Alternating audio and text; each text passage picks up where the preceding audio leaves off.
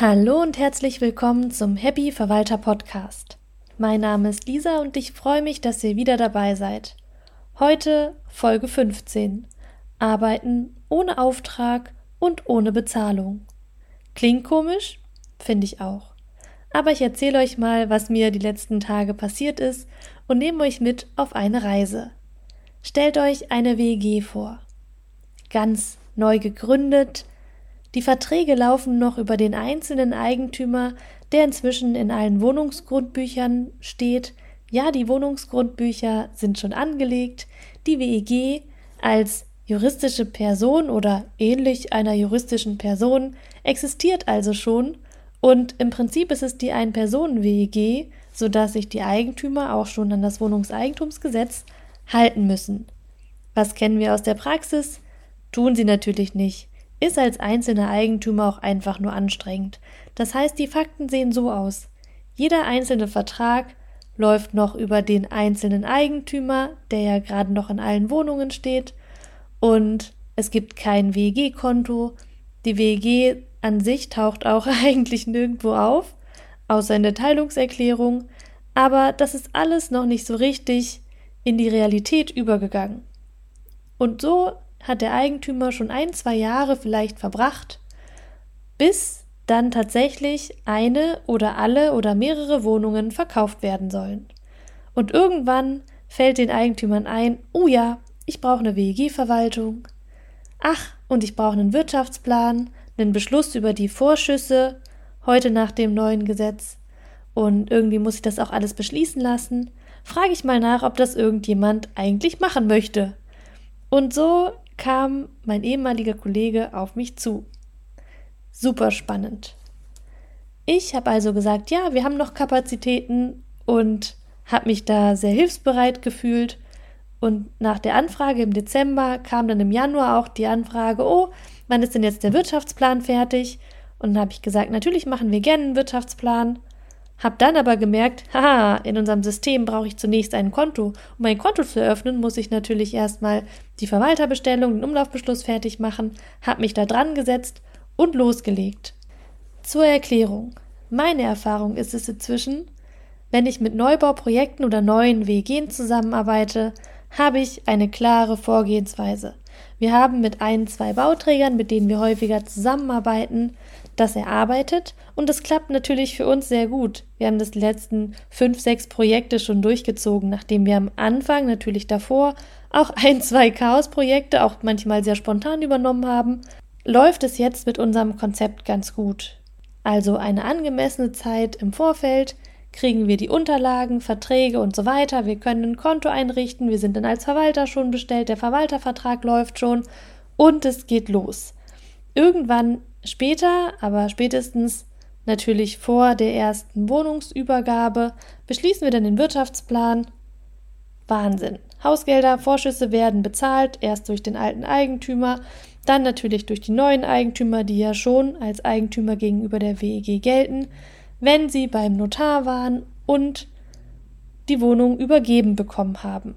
Nun hatte aber mein ehemaliger Kollege, der auf mich zugekommen ist, in den letzten Jahren ganz andere Erfahrungen gemacht.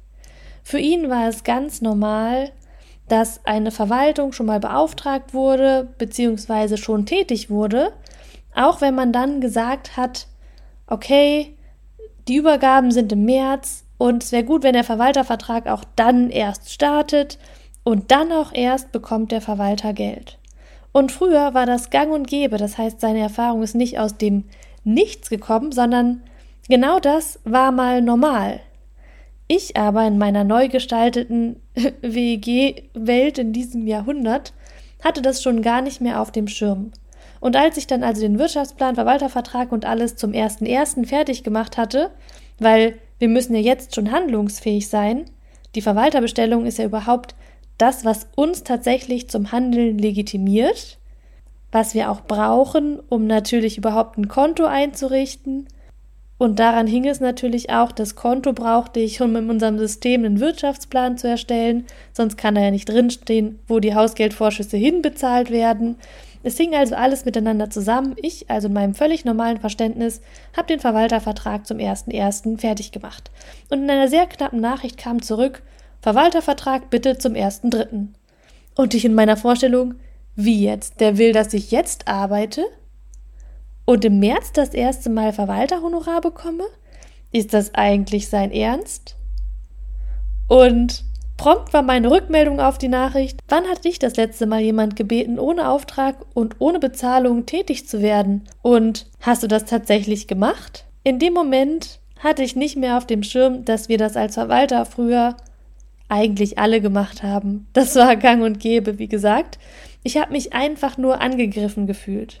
Und das möchte ich euch tatsächlich auch mitgeben.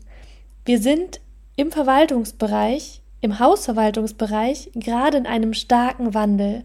Das bedeutet, in einigen Bereichen sind wir uns unseres Wertes schon bewusst. In einigen Bereichen schaffen wir es schon, ein angemessenes Verwalterhonorar zu nehmen. In einigen Bereichen schaffen wir es auch schon klarzustellen, dass wir erst die Verwalterbestellung brauchen, dass es okay ist, auch für die Einrichtungszeit schon Verwalterhonorar zu bekommen. Und auf der anderen Seite haben wir noch auch Kollegen, die das tatsächlich noch nicht machen.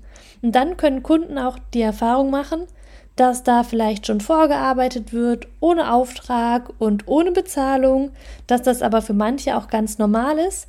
Und die fühlen sich dann natürlich bei Verwaltern, die dann alles schon auch abrechnen und darauf achten, dass sie nur handeln, wenn sie auch bestellt sind und schon bezahlt werden, dass sie sich davon über den Tisch gezogen fühlen. Mein Tipp für diese Situation ist, in dem Moment, wo ihr sehr irritiert seid, euch wenig gewertschätzt fühlt, geht auf den Menschen zu. Bei mir hat es geholfen. Wir haben eine Nacht Abstand genommen, also einmal drüber geschlafen, sind zur Ruhe gekommen, haben am nächsten Tag nochmal miteinander telefoniert. Ich habe gesagt, ich möchte nicht das Gefühl haben, dass mein Gegenüber denkt, ich möchte ihn über den Tisch ziehen.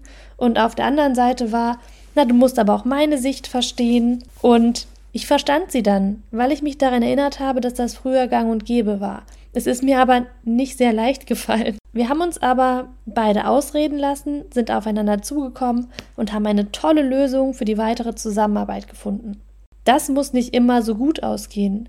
Wichtig ist aber, dass ihr euch dabei treu bleibt.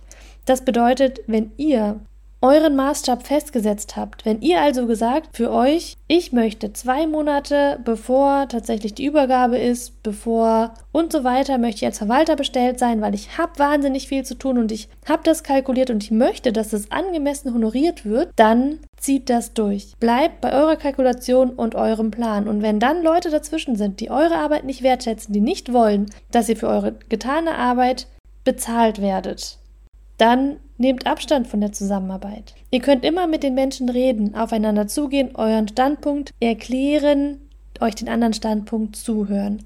Und manchmal werdet ihr, so wie wir, ich und mein ehemaliger Kollege quasi, der auf mich zugekommen ist, wieder zueinander finden und merken, dass das alles ein großes Missverständnis war, dass einfach verschiedene Erfahrungen aufeinander geprallt sind. Und manchmal werdet ihr merken, der oder die Person, die euch gegenübersteht, weiß Hausverwaltung nicht zu schätzen. Und das, was wir als Verwalter leisten, kann die Person in dem Moment nicht sehen. Und dann rate ich euch, nehmt einfach Abstand von der Zusammenarbeit. So, das war Folge 15.